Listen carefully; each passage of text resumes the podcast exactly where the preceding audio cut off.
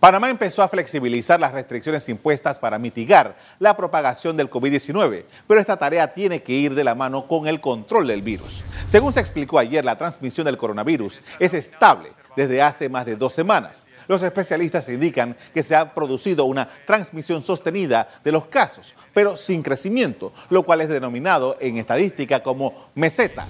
Indican además que hay una alta transmisión del virus en Panamá Metro, San Miguelito y Panamá Oeste, que son los lugares con la mayor población del país, por lo que hay mucho trabajo que hacer todavía en el combate de esta enfermedad. Para controlar mejor la eventual apertura económica, el momento sugiere un reforzamiento de las tareas de hacer más pruebas, algo que ya ha venido anunciando el gobierno nacional.